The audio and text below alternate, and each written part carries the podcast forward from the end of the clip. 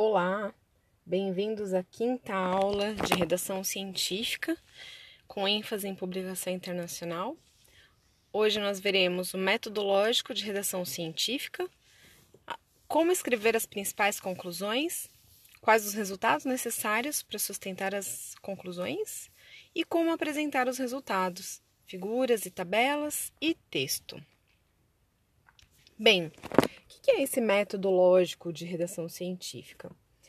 É nada mais é do que você escrever do final para o início, né? Escrever invertido. Como é isso, né? Bom, essa forma de redigir um artigo científico foi concebido por Magnusson em 1996, tá? No seu artigo How to Write Backwards, como escrever de trás para frente. Então, o que eu queria dizer com isso, né? Que primeiro a gente deve fazer um resumo, né? É, do, do nosso trabalho, escrever mesmo o resumo. Por quê? Quando a gente escreve resumo, a gente tem uma ideia do nosso trabalho em geral. Porque quando a gente começa a trabalhar no nosso projeto, a gente fica muito tempo, por exemplo, no laboratório ou no campo, se dedicando a obter os resultados, e às vezes a gente esquece das outras partes, né? A gente acaba perdendo o fio da meada. Então é importante escrever o resumo para que a gente possa ter essa ideia do geral. E depois do resumo, é, é imprescindível escrever as conclusões. Então a gente vai praticamente começar a escrever o nosso artigo pelas conclusões. Escrever no papel as mais gerais e guardar. Depois das conclusões, os resultados. Quais foram os resultados que levaram aquelas minhas conclusões? Muitas vezes, durante o nosso trabalho, a gente acaba obtendo mais resultados do que previa o nosso objetivo, né? Vai jogar fora? Não, não vai jogar fora, mas você vai usar apenas os resultados que levaram àquela conclusão. Se você teve mais de uma conclusão, pode ser que você tenha que escrever mais de um artigo, né? Você teve muitas conclusões porque você obteve muitos resultados além do esperado, então talvez seja melhor escrever mais de um artigo científico, tá? E depois dos resultados, é claro, você vai filtrar os métodos. Quais métodos foram necessários para utilizar, é, para chegar naqueles resultados? Depois, a introdução. Então, é mais fácil você escrever a introdução depois é que você tratou o final, né? Então, deixar a introdução por último, realmente. A gente sempre começa pela introdução e o que acontece? É, o, o comum é que a nossa introdução fique muito inflada, a gente escreva demais, muito mais do que o necessário. É, o que acontece geralmente quando a gente está escrevendo a introdução no início da, do, da redação é dá branco, né? Quem nunca teve um branco aqui quando esteve escrevendo a introdução, né? Aí você acaba se perdendo. A gente às vezes tem a orientação de tudo que a gente, todas as referências que a gente usa na introdução, a gente usa na discussão, né? Tem necessariamente que citar na discussão também. Lê do engano, tá? Isso não é correto e principalmente quando a gente infla a nossa introdução. Imagine só, né? Se a gente infla a introdução e tem que usar todas as referências da introdução na discussão, não, não, não faz sentido. Tá? A introdução é uma contextualização para o leitor. Tá? Então, ela tem que tratar é, justamente da contextualização para que o leitor consiga compreender por que você chegou a determinadas conclusões. E o título é o último item, né? Também é muito difícil escrever um, um título no início né, de tudo. Primeiro escreve o título, depois redige o texto. É muito difícil, porque o título ele tem que ser muito bem pensado. O título é o convite para a leitura do teu artigo. Nós vamos ver isso mais para frente, tá? E aí, então, começando pelo começo, né, escrevendo o resumo, é, apresente o seu resumo para alguém antes de começar a escrever. Porque assim você tem uma ideia geral do seu trabalho e você vai saber se está faltando alguma informação que você não, não prestou atenção, né? Que está passando aí batido e algum erro, né? Então é sempre importante você em, dar sua, a seu, seu resumo, né? O seu abstract do seu artigo, não para o seu professor, mas para um colega, para um colega seja do laboratório, um colega da pós, para que ele possa identificar alguma coisa que esteja faltando. É sempre bom a gente fazer assim: pegar o trabalho e pedir para um colega da tua área específica ler e alguém que não seja da tua área, porque você vai ter os dois pontos de vista. Alguém que não é da área vai sentir dificuldade em ler coisas mais é, específicas, né? Olha, é, não estou entendendo aqui como é que você fez, como é que você chegou aqui a essa conclusão, como é que você fez esse resultado, não entendi teu método. Né? Já o colega, ele vai, desculpa, é, quem não é da área, ele vai dar essas percepções mais gerais. Quem é da área, né, o colega que você pediu para ler, que seja da mesma área que a tua, ele vai ter essa percepção mais detalhista, né? Olha, faltou aqui um dado para você inserir. Olha, esse método aqui está errado. Você colocou uma coisa aqui que não era. Então ele vai dar uma percepção específica, enquanto um colega que não é da área vai dar uma percepção mais geral do teu resumo, tá? Do que precisa ser melhorado. Então vamos lá. As principais conclusões. Então, como eu falei, por que começar pelas conclusões, não é? Então, dessa forma, escrevendo de trás para frente, começando pelas conclusões, você só vai escrever o que realmente é necessário.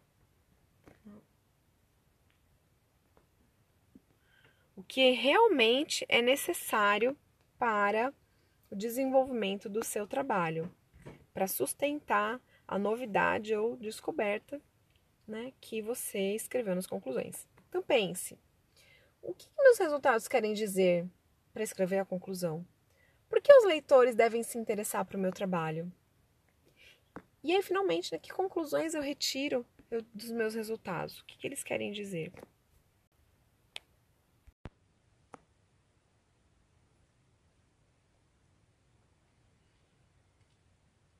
Então, como é que você vai fundamentar suas conclusões numa pesquisa descritiva? Não seja pela variável descrita, pela técnica que você usou para descrever, ou pelas condições em que essa, essa descrição ocorreu, sempre vai ter algo interessante no seu estudo. Então, você tem que ressaltar isso ao leitor de forma inequívoca. Tá? Você tem que mostrar qual que é a parte interessante da sua descrição. Não dê margem para dupla interpretação ou então para que fique muito vaga essa importância da descrição, tá?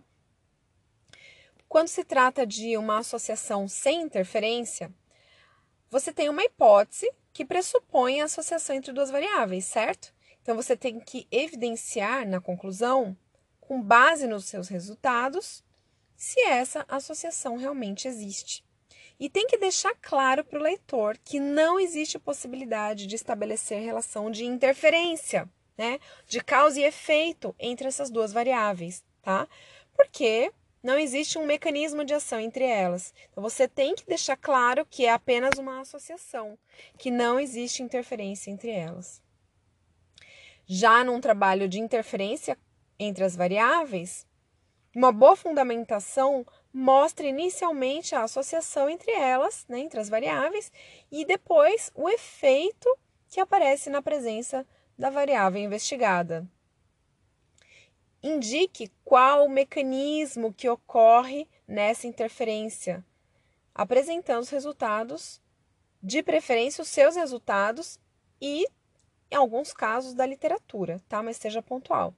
Só que quanto maior o impacto da revista que você quer publicar, menor a chance que elas aceitem evidências de mecanismos apenas com dados da literatura.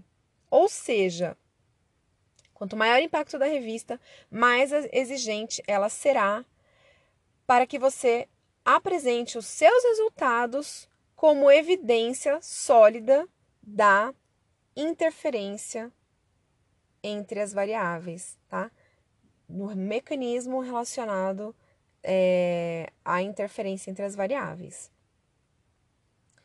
E aí você valida depois as suas conclusões. Em qualquer tipo de pesquisa, você vai validar suas conclusões, mostrando que suas conclusões corroboraram conclusões mais amplas ou então evidenciando que são válidas também em outros organismos, ou outros sujeitos, ou outros locais, ou outras coisas. Ou seja, aqui a gente fala muito sobre generalização. Então, quando você consegue generalizar o seu trabalho, quanto mais você conseguir generalizar o seu trabalho, mais validado vai ser sua conclusão. Ou seja, aquilo que você concluiu do teu trabalho não vai ser válido apenas para os seus resultados. Ele pode ser mais abrangente, ele pode ser generalizado para outras situações, para outros sujeitos, para outros objetos de estudo, para outros locais, né? Aquilo que eu falei logo no início sobre é, os trabalhos que são muito específicos para a Amazônia, né?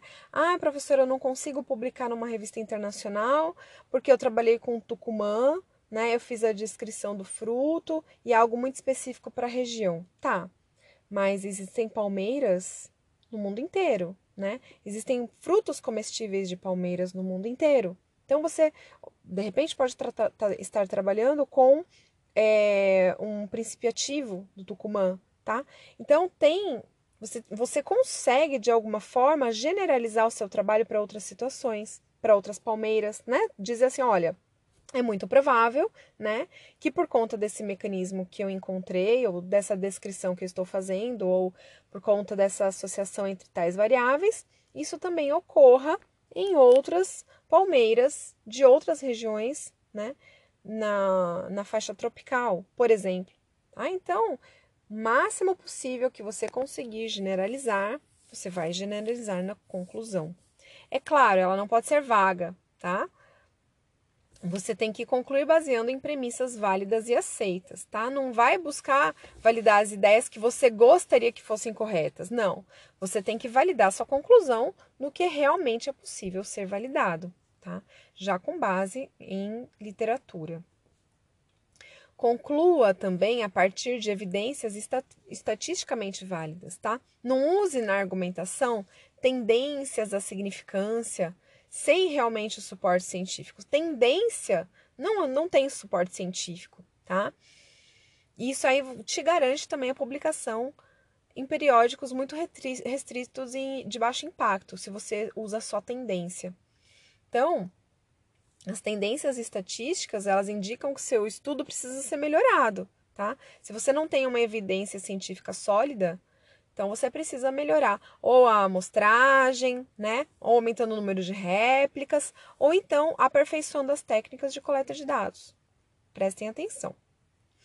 Mostre que o objetivo foi atingido. Isso você vai mostrar na conclusão. Cada estudo pressupõe um objetivo.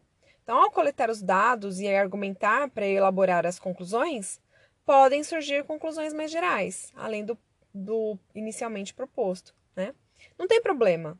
O que não pode é o objetivo inicial ficar inconclusivo. Então você tem um objetivo escrito lá no início. E aí você não chegou a esse objetivo, né? Então, seu objetivo foi inconclusivo. Então não é isso. Então, ou o que acontece muitas vezes é, quem é iniciante né, no, no na pós-graduação, quem nunca escreveu um artigo, pode confundir que o objetivo não foi é, alcançado porque simplesmente a sua hipótese, né, é, ela foi, você negou a tua hipótese, a tua hipótese nula, né?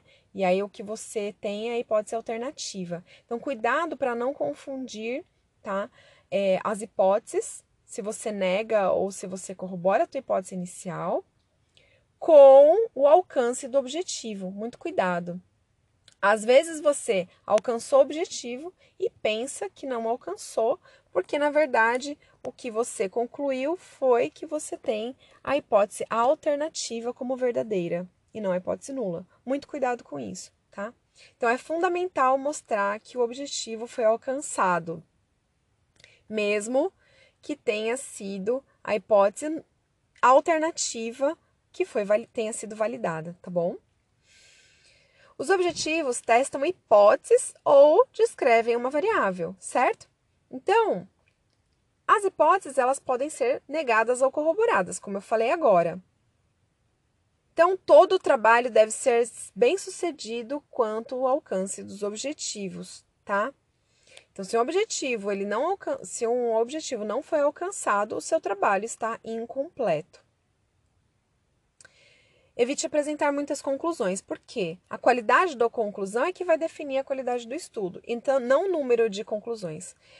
É, presencialmente eu conseguia trabalhar a leitura de artigos científicos com conclusões, né, com, com avaliação das conclusões. Então a gente via num artigo de baixa qualidade é, um grande número de conclusões. A conclusão, a conclusão ficava enorme, né?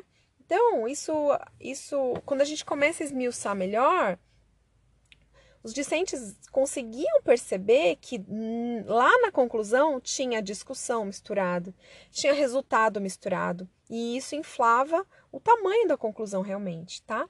Então a conclusão, ela geralmente é bem bem é, objetiva, tá? Ela é bem sequinha, ela é curta. As conclusões geralmente são bem uma sessão bem curta. É, o mais comum é ter de uma a quatro conclusões no máximo, para você conseguir enaltecer as ideias mais gerais do estudo, né? as que mais importam aos leitores. Como eu falei, no geral, muitas conclusões podem ser indicativo que tem ali misturado resultados, discussão e até métodos na sessão errada. Na conclusão, você vai evidenciar apenas o aspecto teórico do seu estudo. Tá? As conclusões são enunciados teóricos. Né? Você não vai colocar números, é a parte abstrata do seu estudo. É a parte, na verdade, mais abstrata do estudo, porque é ali que você vai pensar a respeito do que os seus resultados querem dizer né? E o que, que você vai mostrar de novidade para a comunidade científica. É a parte da conclusão que vai dar beleza e elegância ao seu estudo, tá? Por isso, evite concluir diretamente sobre números, pois os números, eles são passageiros, né?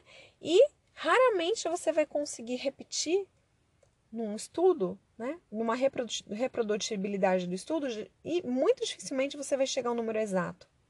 Né? Você vai sempre precisar tirar uma média dos números, né? Ou então você pode concluir a respeito de um percentual, mas nunca sobre um número exato, porque ele não vai ser reprodutível. Você vai chegar próximo ao número, né? E quando eu falo de generalização, eu também preciso falar para vocês de generalizarem na medida certa.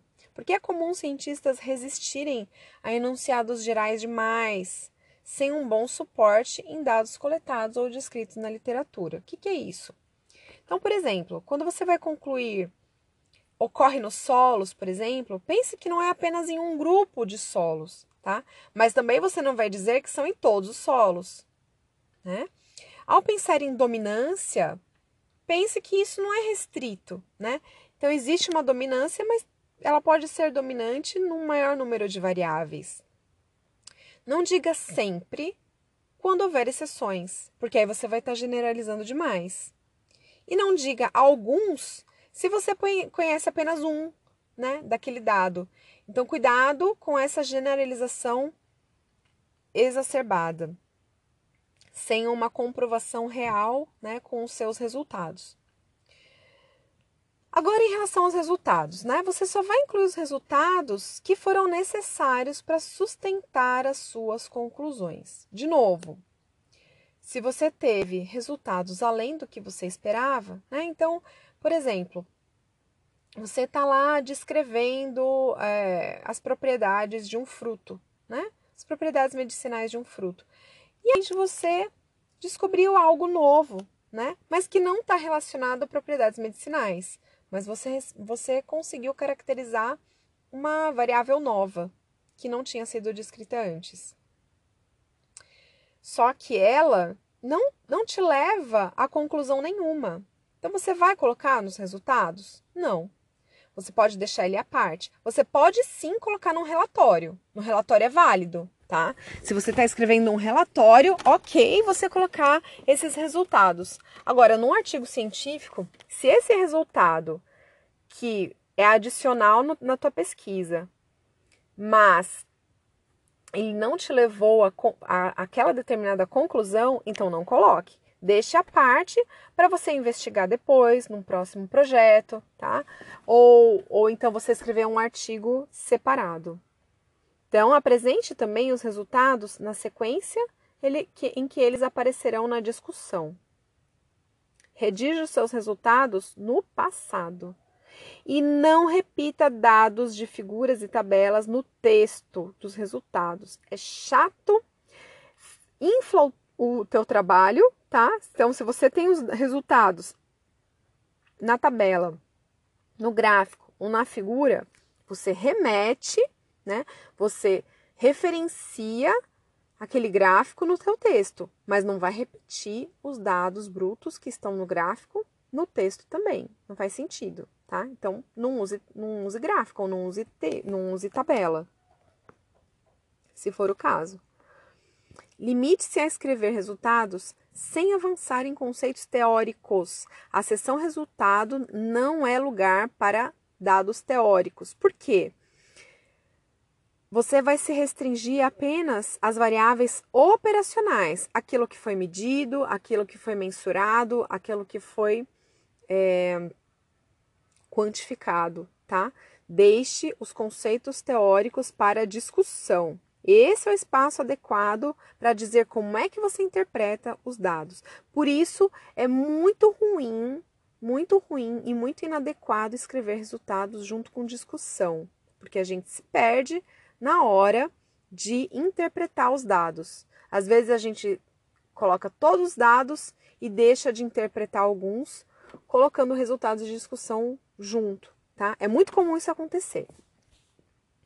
Por isso que se vocês pegarem as revistas de maior impacto na tua área, a seção resultado é separada da seção discussão. Eu quero chamar atenção para é, quero chamar atenção de vocês aqui para algo muito comum escrito em português, que fica pior ainda quando traduzido para o inglês, tá? Que é essa é algo que, que eu não sei de onde surgiu, tá? Provavelmente isso aqui foi uma tradução errada. Eu não, eu não sei, na verdade, de onde isso surgiu, mas eu tenho visto isso nos textos dos meus alunos, em artigos em português. Isso é muito comum nas teses, em dissertações, é, até em monografias de, de graduação. E é horrível! Não podemos escrever apresentou variação para uma dada variável. Não façam isso. Risquem do teu vocabulário apresentar variação para. Olha esse exemplo aqui. Peguei de um artigo. A análise de variância não apresentou diferença para os diferentes é, porta-enxertos sólidos solúveis totais. É, para variável sólidos, tota, é, sólidos solúveis totais. Gente, tá errado. Então, olha só. Como seria o certo? Duas opções para escrever da forma correta.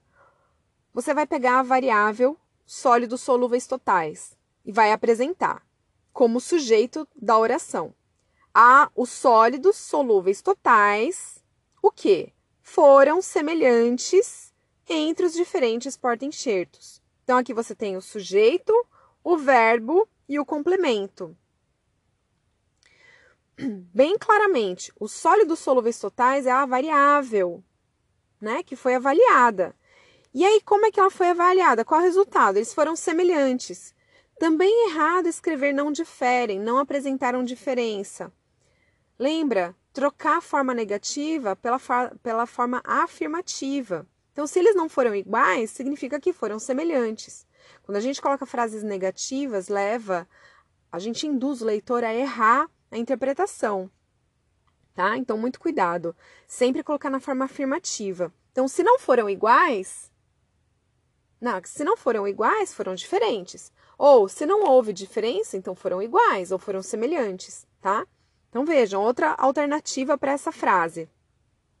A análise de variância mostra que os sólidos solúveis totais dos porta-enxertos foram semelhantes, tá? Mas tirem apresentou variação para. Apresentou diferença, a análise apresentou diferença, a análise não apresentou diferença. Parem com isso. Parem com isso. Porque isso é horrível e é uma construção errada, é o uso errado do nosso idioma, tá? Uma variável não apresenta variação para nada. Já vou explicar por quê. Vou dar um outro exemplo.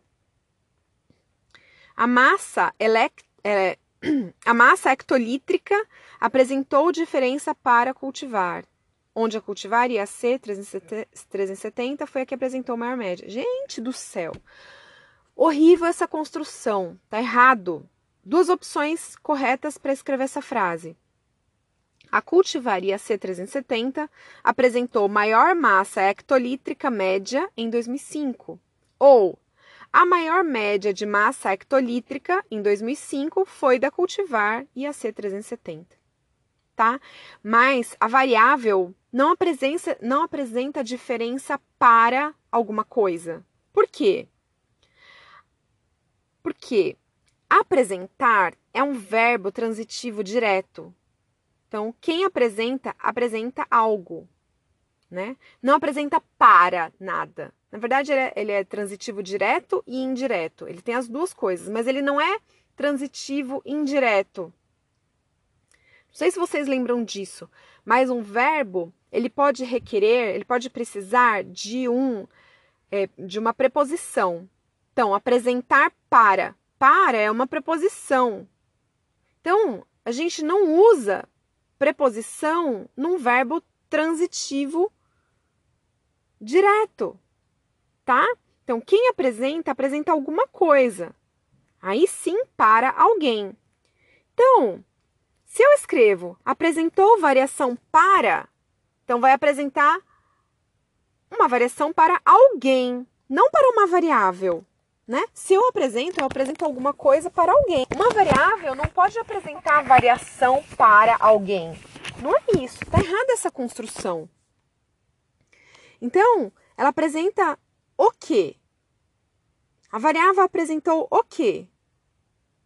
Na verdade, as pessoas erram porque, como eu imagino que tenha sido uma tradução errada, e isso vem se arrastando por milhares e milhares de gerações de acadêmicos, né?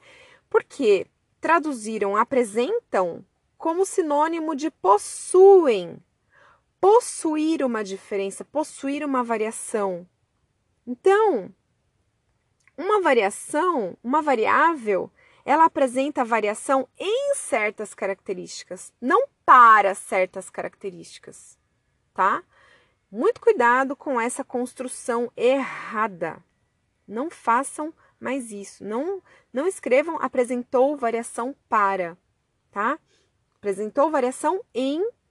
Então, uma variável, uma característica seja lá qual for, apresenta variação em alguma coisa, mas não para alguma coisa. Ela não mostra nada para alguém, né? Bom, agora em relação aos resultados ainda, tá?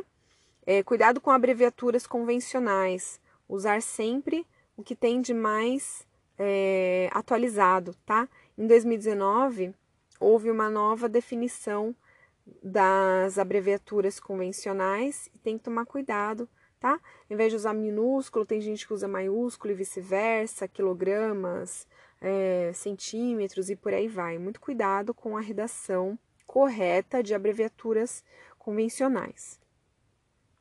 Agora, quanto ao uso de figuras e tabelas. Olha só, quando que eu uso figuras? quando eu quero mostrar variações. Então, olha só esse exemplo, bem bonito, da, da variação de frutos relacionados ao potencial ornamental, tá? Então, aqui a gente tem é, a apresentação dessas variações dos frutos, que se isso aqui fosse feito em texto, né? A pessoa tem que ter uma imaginação muito fértil para conseguir imaginar toda essa variação né? É claro que algo em texto é, é necessário muitas vezes, né? Mas para apresentar variações desse tipo, a gente com, cer com certeza, lançando mão de figuras, tem um, um resultado muito melhor, tá? Da apresentação. Já quando eu quero apresentar números, principalmente quando eles são, volumosos, eu prefiro tem que preferir tabelas. Tá? É, nesse mesmo estudo, né, eu tenho apresentação de algumas características agronômicas em forma de tabela, tá bom? Agora, quando eu tenho um gráfico muito complexo, como esse aqui, eu tenho que dar preferência a simplificar um gráfico desse em uma tabela ou então em dois gráficos separados, tá? Isso aqui dificulta a leitura. Às vezes você quer condensar todos os seus resultados no único gráfico, mas ele acaba ficando muito é, complicado para ler, para interpretar. A gente tem que facilitar a compreensão do nosso leitor, né? Então, quando a gente apresenta um, gráfico muito complexo, ele é lindo, né? Ele é super é, informativo e tal, só que você tem que é, despender muito tempo para fazer a interpretação de um gráfico desse, né? Então é melhor separar em dois gráficos ou então colocar alguma coisa em tabela. Já quando uma tabela é muito complexa, né, quando ela é muito grande, muito volumosa, tente simplificar em dois ou mais gráficos, né? Melhor do que apresentar uma tabela enorme, fica cansativo, ninguém fica lendo tabela grande, né?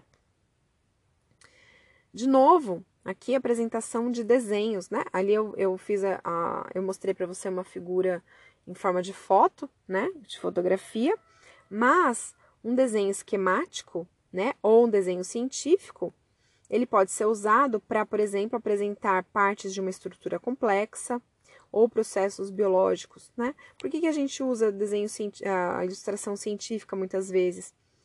Porque por mais que os nossos microscópicos, microscópios hoje sejam muito avançados, tenham uma definição muito boa, né? Mas acontece que você nunca tem uma, uma imagem chapada assim 2D, né, de uma estrutura 3D. A não ser, por exemplo, que você tenha uma, uma micrografia eletrônica, né? Mas ela é muito cara, ela é muito dispendiosa, e às vezes o que você precisa mostrar é algo simples, né? É, mas que precisa de um maior detalhamento. Então, nesse caso, uma ilustração científica serve.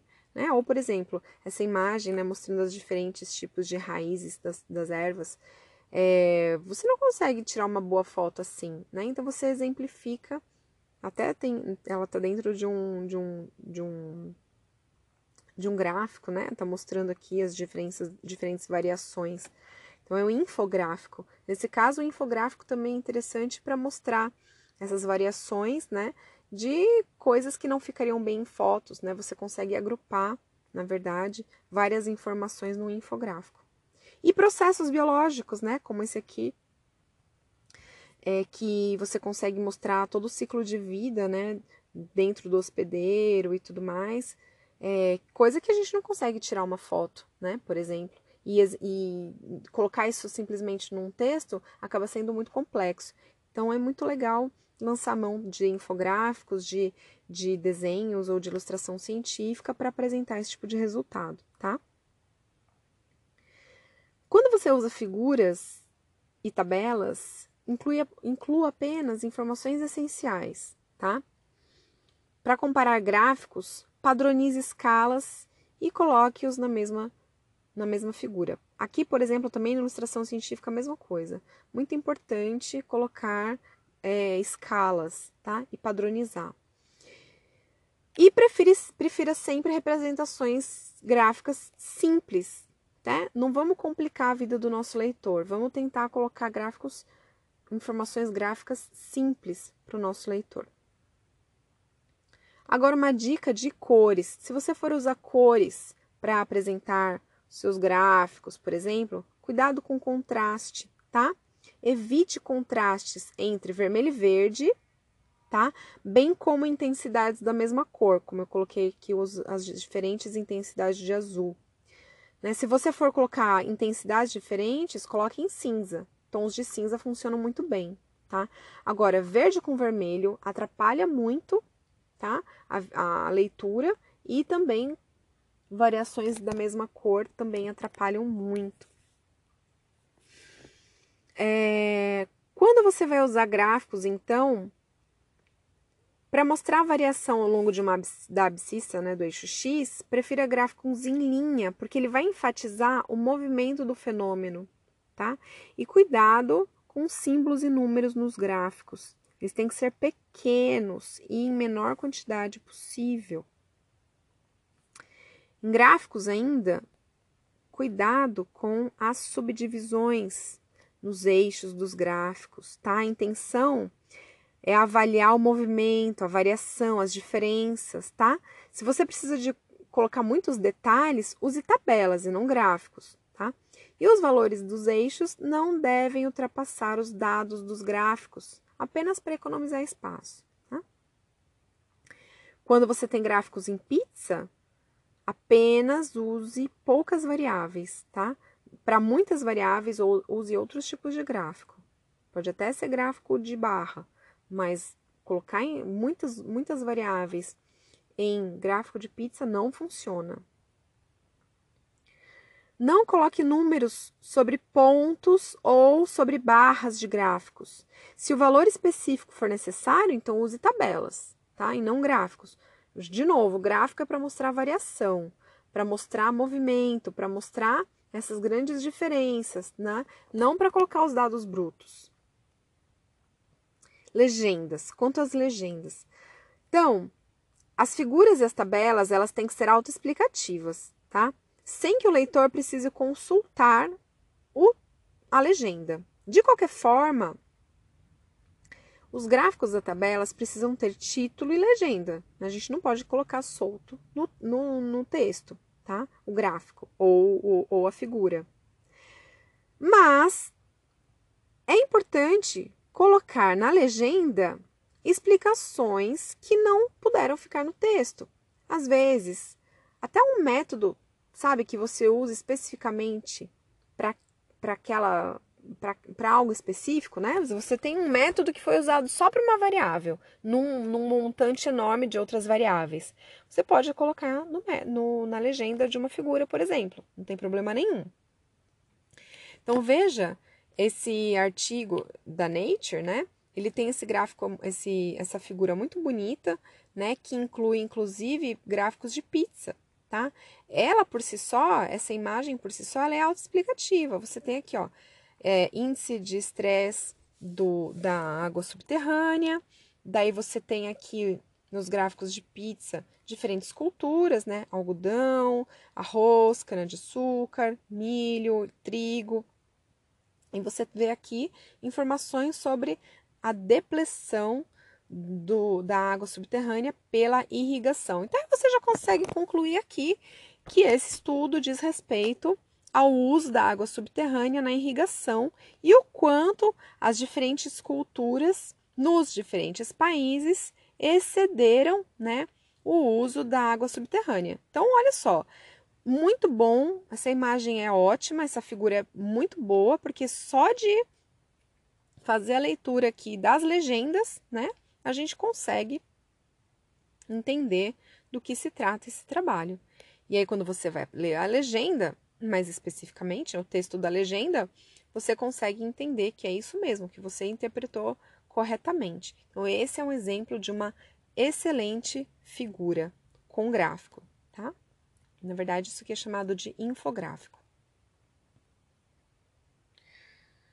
Bom, o que eu tinha para falar sobre resultados era isso, e agora nós vamos entrar na fundamentação de métodos. Então, o que, que, que são os métodos? Para que servem os métodos, né?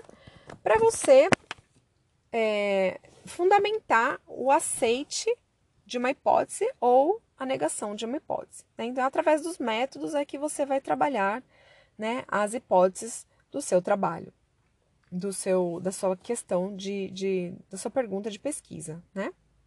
Então, eu tenho uma pergunta, eu tenho as possíveis respostas, que são as hipóteses, e aí eu escolho o método para poder escolher se eu vou é, aceitar, né, corroborar uma hipótese ou negar a, a hipótese. Então, a gente delimita, né, quando, quando acontece da gente negar uma hipótese, a gente tem que delimitar o alcance empírico. O que, que é isso? Eu vou aumentar a hipótese para uma maior abrangência que explica a negação também, tá? A justificativa da escolha do método utilizado, ela tem que ser feita na introdução. Qual é a função do método? É descrever e, se necessário, até defender o projeto experimental e, em seguida, fornecer detalhes suficientes para que outros pesquisadores possam repetir os mesmos experimentos, que é a premissa da reprodutibilidade. A maioria dos leitores pulam essa seção né, na hora de ler o seu artigo, que eles já sabem pela introdução, que lá na introdução a gente vai ver mais para frente que nós precisamos colocar um, brevemente o método que foi utilizado. Então, os leitores já sabem pela introdução os métodos gerais usados e provavelmente não têm interesse nos detalhes experimentais. Só que cuidado, ainda assim é preciso descrever cuidadosamente e detalhadamente os métodos, porque é a pedra angular do método científico. Para os seus resultados terem mérito científico, eles precisam ser reprodutíveis, e para serem reprodutíveis, eles precisam ser detalhados na seção Material e Métodos. Outra coisa, quando seu artigo é submetido para revisão aos pares, né, o peer review, a seção Material e Métodos será lida. Aí sim ela será lida. E se houver sérias dúvidas de que seus experimentos podem ser repetidos, ou seja, reprodutíveis, né, se os, se os peer reviews, se os revisores tiverem dúvidas que os seus métodos podem ou não ser reprodutíveis, o revisor vai recomendar a rejeição do seu manuscrito para o editor, tá? Não importa se seus resultados forem novidades na ciência. Se os seus métodos não, não forem reprodutíveis, de acordo com a descrição deles na seção Matéria e Métodos, o seu artigo vai ser rejeitado. Então vamos lá.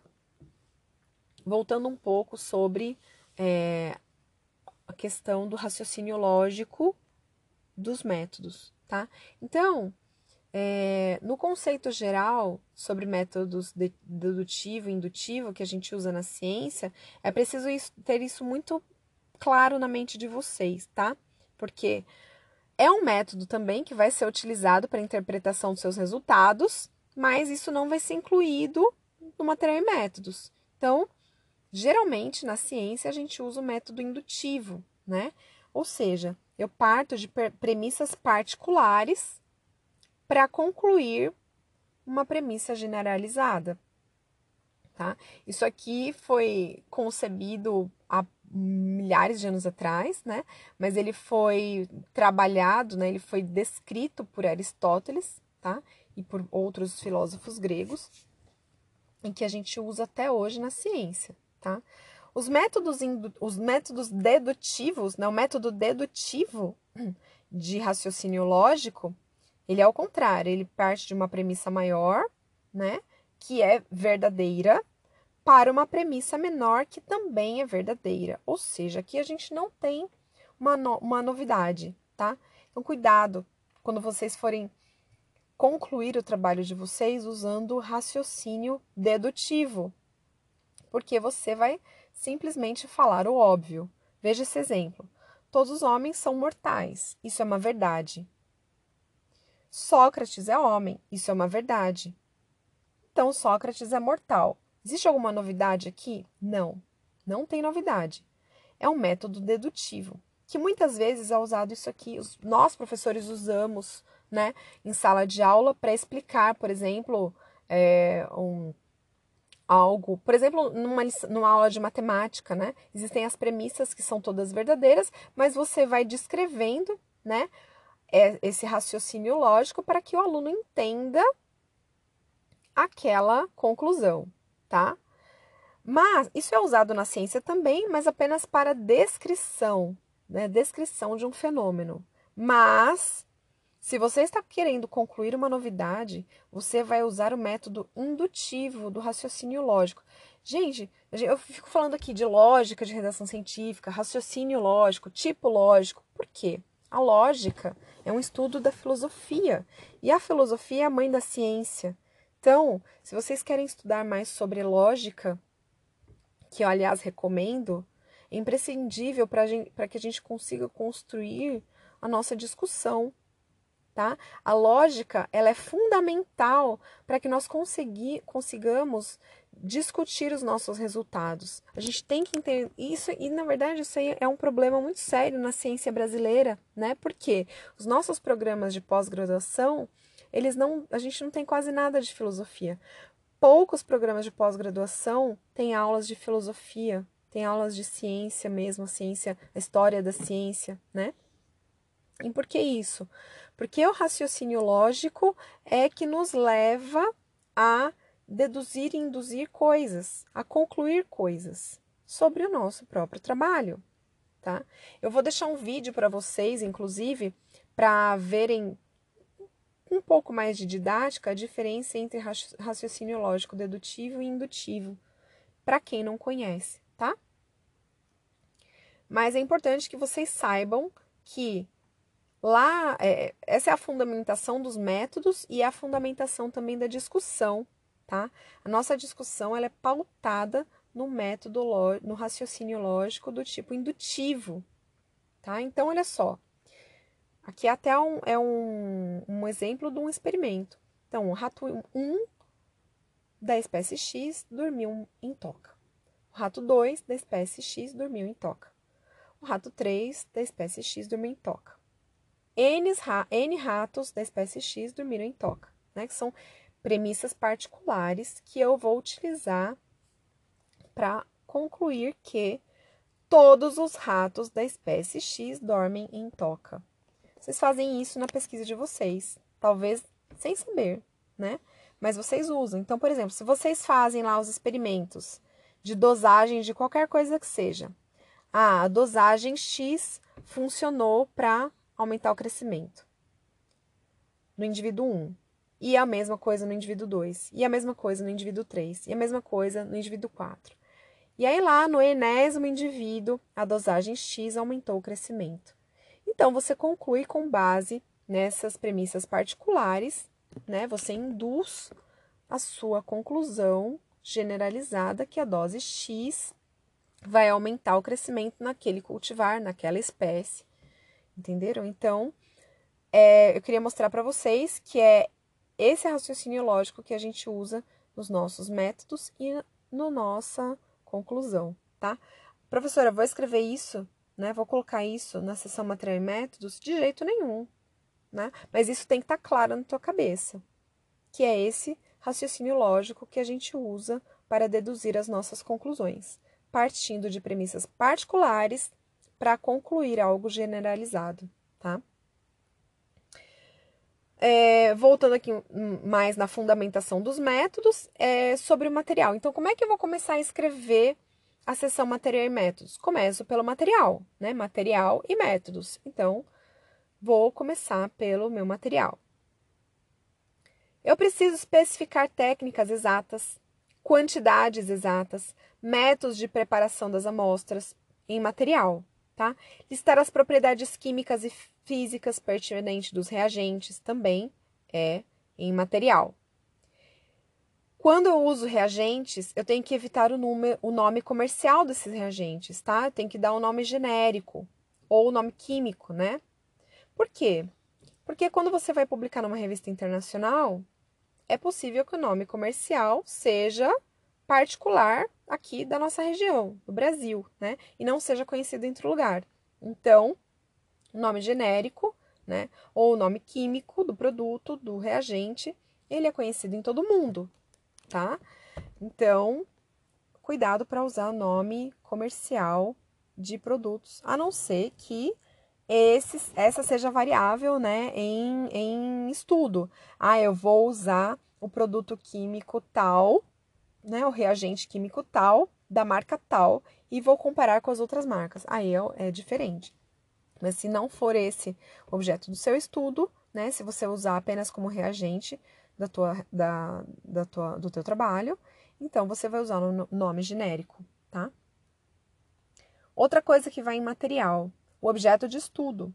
Animais, plantas, micro-organismos experimentais devem ser identificados com precisão, geralmente por gênero, espécie e designação de linhagem, tá? Ou cultivar, por exemplo. As fontes devem ser listadas, né? a origem desse material deve ser listada e as características especiais também, como idade, sexo, genética, estado fisiológico, etc. Tudo isso tem que ser bem descrito em material. Lembrem-se que os nossos métodos têm que ser reprodutíveis, né? Então, um outro pesquisador tem que ser capaz de reproduzir o mesmo experimento seu em qualquer parte do mundo com as descrições da sua, do seu método, tá? E do seu material. Caso o seu objeto de estudo seja um ser humano, nem que você faça uma entrevista com produtores rurais, mas você tem que ter, tá? É, uma declaração de consentimento, tá? E também, dependendo do caso, também é uma, um consentimento, uma, uma declaração do comitê de ética da sua instituição. Tá? Então, nem que você use, por exemplo, vocês sabem que conhecimentos tradicionais, né, é, eles são protegidos, então tem que ter todo um cuidado com esse tipo de informação, tá, de origem humana. Bom, então sabendo disso, né, a gente tem que tomar muito cuidado, porque a reputação de vocês, né, ela depende da reprodutibilidade dos métodos adotados no seu trabalho. Se você entrega né, um artigo, um manuscrito, para ser é, submetido para uma revista, você vai, você vai submeter seu artigo para a revista, o seu manuscrito, e aí o, o revisor vê que está muito ruim seu material está faltando muita coisa, tem muito erro, você já vai sujar ali tua imagem, tá? Muito cuidado. Muito cuidado também ao publicar em revistas de baixo impacto ou quando elas não são indexadas e você tiver problema no seu material e métodos, isso vai ser registrado, né? Vai estar registrado na publicação o seu problema com material e métodos. Então, muito, a parte que você tem que tomar mais cuidado, apesar dela ser pouco lida pelos leitores, ela vai ser lida e julgada pelos revisores, tá? É... Como que eu apresento os métodos? O ideal é, é apresentar em ordem cronológica. Então, é claro, primeiro você escolhe seu objeto de estudo, depois você vai fazer uma análise inicial, né? Talvez até uma análise exploratória, depois você vai submeter esse objeto de estudo a testes, né? Depois você vai analisar os resultados. Então, é isso, é essa ordem cronológica dentro dos métodos que tem que ser seguido, tá? Mas é óbvio que se você teve que repetir alguma coisa depois, né, o mesmo método depois, porque deu errado, porque não tinha número de amostras suficientes e você teve que aumentar o número de amostras, é claro que você não vai separar em, em, em subseções diferentes. Não, você vai manter tudo agrupado, tá? É, e é, é, bem interessante colocar títulos e subtítulos nos seus métodos, material e métodos, tá? Porque isso vai facilitar a correspondência depois nos resultados, tá? E até na discussão. Você pode manter mesmo, os mesmos subtítulos de métodos, você pode manter em resultados e em discussão. Isso facilita muito a leitura, tá? Eu tô dando um exemplo aqui, olha, de um artigo meu então, olha só, eu coloquei lá morfologia floral em métodos, né? Subdividido em subseções, tá? Em subtítulos. Depois, sistema né, de, é, de reprodução. E aí, depois, nos resultados, eu mantive a mesma ordem. Olha lá, morfologia floral e depois o sistema de reprodução. E aí, aqui não aparece, mas numa subseção de métodos, eu tenho também visitantes florais, que eu juntei depois, na sessão de resultados, eu juntei com é, o sistema de reprodução e visitantes florais. Isso, é, isso ajuda a gente a escrever e ajuda o leitor também para compreender melhor o que você quer dizer, tá? Cuidado, gente, para não colocar nome de laboratório onde foi realizado o experimento. Isso é irrelevante. Esse não é um item que vai sustentar a sua discussão. Então não é para colocar, tá? Esse item aparece sob o nome do autor, Então, quando você coloca lá a sua instituição de origem, você já está colocando o laboratório onde foi realizado o seu, o seu trabalho. Não precisa. Mas isso é muito comum. Olha aqui um exemplo. Essa pesquisa foi desenvolvida no Núcleo de Bioestatística aplicada à pesquisa na Universidade UNAMA, né? É, Universidade da Amazônia. Gente, não precisa. Não é feio colocar isso. Mostra que você não tem segurança do que você está fazendo, né? Que você tem que colocar o nome do laboratório para ter um pouco mais de confiabilidade. Não, não precisa. É feio colocar, tá? Agora, se você fez, por exemplo, é, parte do seu trabalho num laboratório de outra universidade, né? Ou você enviou é, suas amostras para análise em outro laboratório, aí você coloca em agradecimentos, tá? Mas nunca, nunca, nunca em métodos. Isso é irrelevante. Por quê? O seu método ele tem que ser reprodutível em qualquer lugar do mundo, em qualquer laboratório. Então, o laboratório específico, né?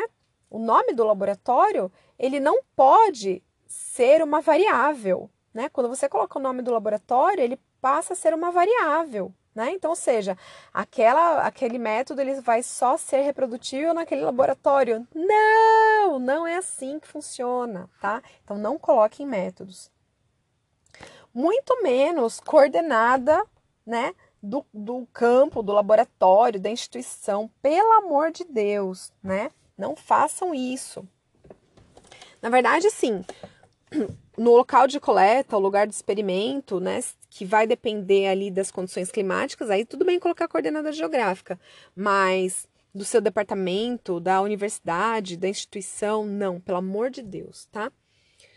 É, condições climáticas devem constar in situ e excito, né? Condições de laboratório, condições climáticas, isso deve constar em matéria métodos. Na verdade, em métodos, né?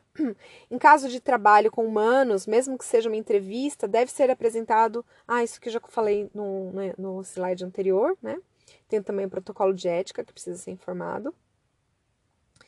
É, e aí, você não método não é um lugar para você generalizar dados, tá? Isso não é local. Por quê? Porque você precisa provar antes. Então, olha só.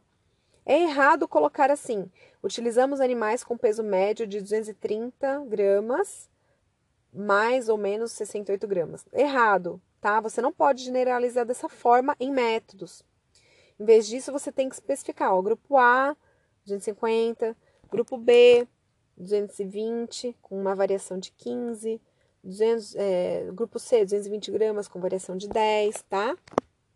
Demonstre primeiro os pesos dos grupos específicos, aí sim depois você pode colocar gener, generalizado. Escrever em matéria e métodos que o peso foi controlado e foi feita análise estatística para provar que não há diferença significativa entre os grupos, tá? Isso também precisa ser feito em métodos. Desenho do estudo. Como foi feita a dinâmica da amostragem, se ela foi aleatórica, é, hierárquica, hierárquica em transectos, tá? Agora, nunca diga que foi aleatória sem que realmente as amostras tenham sido de fato numeradas e que a escolha tenha sido feita por sorteio dos números correspondentes, tá? Inclua o objeto de estudo que foi descrito. Não precisa dizer como, exceto para evidenciar a novidade da medida. E o número amostrado, tá? Cuidado com pseudo-réplicas. Em pesquisas de associação, inclua as variáveis medidas, né? por exemplo, vento, hormônio, essas coisas. Não inclui como foi medido, tá? Mostre como agrupou as medidas aos pares, grupos maiores, tá? Para serem associadas. E o número de medidas, ou seja, o número amostral. Cuidado com a análise de correlação. Ao invés de só olhar o valor de R, olhar também os gráficos para saber se todos os espaços foram amostrados. Na pesquisa de interferência, né, de causa e efeito, caracterize os tratamentos, os grupos, as condições, né? as variáveis independentes. Identifique as variáveis dependentes e quando foram medidas, se de uma única vez ou se ao longo do tempo, por exemplo, no caso de dosagens, né? E também registre a unidade e número de repetições. Procedimentos específicos. Permita a reprodução dos dados. Gente, isso aqui é muito importante. Vou ficar batendo nessa tecla. Você tem que permitir a reprodução dos dados. Evite especificações desnecessárias, como, por exemplo, marca do aparelho, né? A não ser que seja uma exigência da revista. Tem revista que exige que você coloque marca, modelo, versão do software, né? Às vezes a revista exige isso, mas se ela não exigir, não coloque.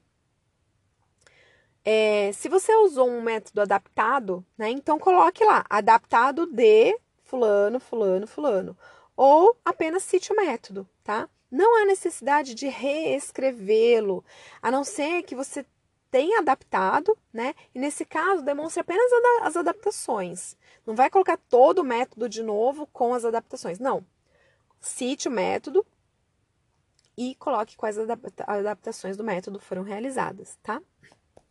Em medições e análises, de novo, seja preciso. Os métodos são semelhantes a receitas de bolo, né? Se uma mistura foi esquecida, mostre, ou desculpa, se uma mistura foi aquecida, mostre qual foi a temperatura, tá? É, os, é, as perguntas como e quanto devem ser respondidas com precisão pelo autor e não pode deixar para o revisor ou para o leitor é, descobrir como e quanto né, foram feitos, não no método. Quanto à análise estatística, elas são frequentemente necessárias, mas você deve apresentar e discutir os dados, não a estatística, tá? Discutir a estatística é para os estatísticos que desenvolveram esses métodos, tá? Geralmente, uma longa descrição de métodos estatísticos indicam que o escritor é novato e está inseguro. Cuidado com isso. Os métodos estatísticos comuns devem ser usados sem comentários. Você não precisa ficar fazendo comentários sobre o método. Ah, porque eu vou nas a análise de variância serve para isso, isso e aquilo. Não, não, não, não, não. Não façam isso. Agora, se o método é muito incomum ou muito avançado, aí sim pode exigir uma citação de literatura, tá? Para mandar o leitor ler é, mais profundamente sobre aquilo. Mas não fique é, discutindo isso em métodos. Ainda sobre análise estatística. Geralmente não importa o software que você usou, tá? Mas o teste usado no software. Então, ah, eu usei o R. Não importa se você usou R, se você usou o SAS, não importa. Importa quais foram os testes utilizados. Se você fez transformações, tá? Então inclua as transformações efetuadas para análise. Se você tirou outlier, demonstre separadamente, né? Se não, inclua o outlier na análise.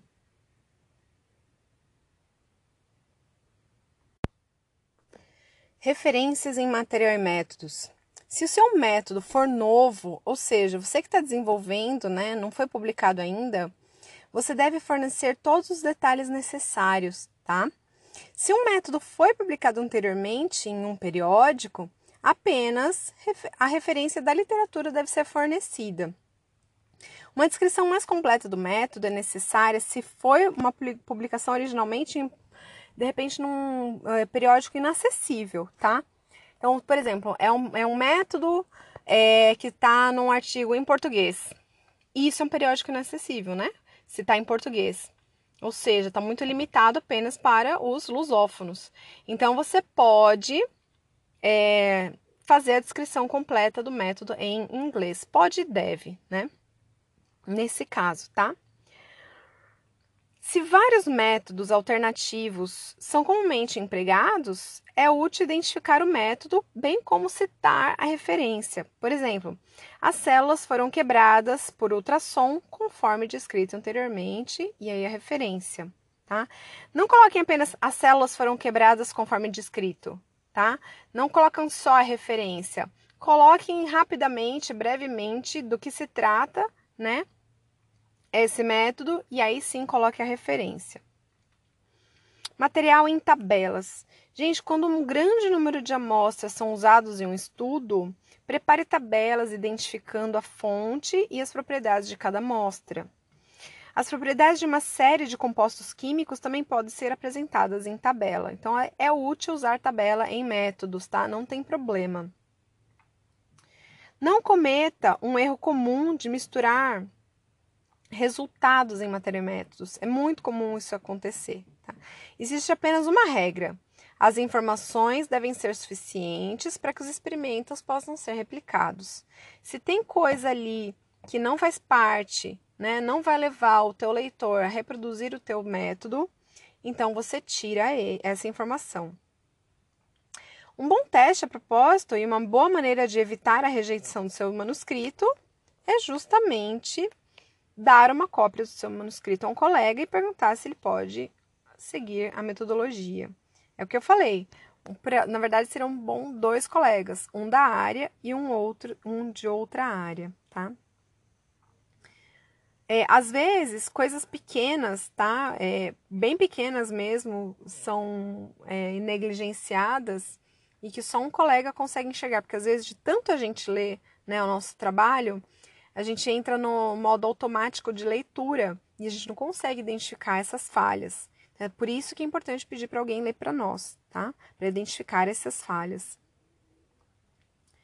É, erros de gramática e pontuação. Muito cuidado, tá? É claro que um erro gramatical ou outro ao longo do texto pode acontecer, mas nós temos os, uh, as ferramentas de, dos, dos softwares de edição de texto, né? Eles têm é, ferramentas de correção ortográfica que a gente tem que usá-los, tá? Temos que usá-los para errar o mínimo possível. Agora, muito cuidado com principalmente uso de pontos e vírgulas métodos, tá? Então, itens exatos e específicos estão sendo tratados e o uso preciso e correto do idioma é uma obrigação nossa, principalmente em métodos, porque a falta de uma simples vírgula ou de um ponto pode causar grandes estragos, seja em números ou seja em frases. Muito cuidado. Peço atenção redobrada com a redação, né,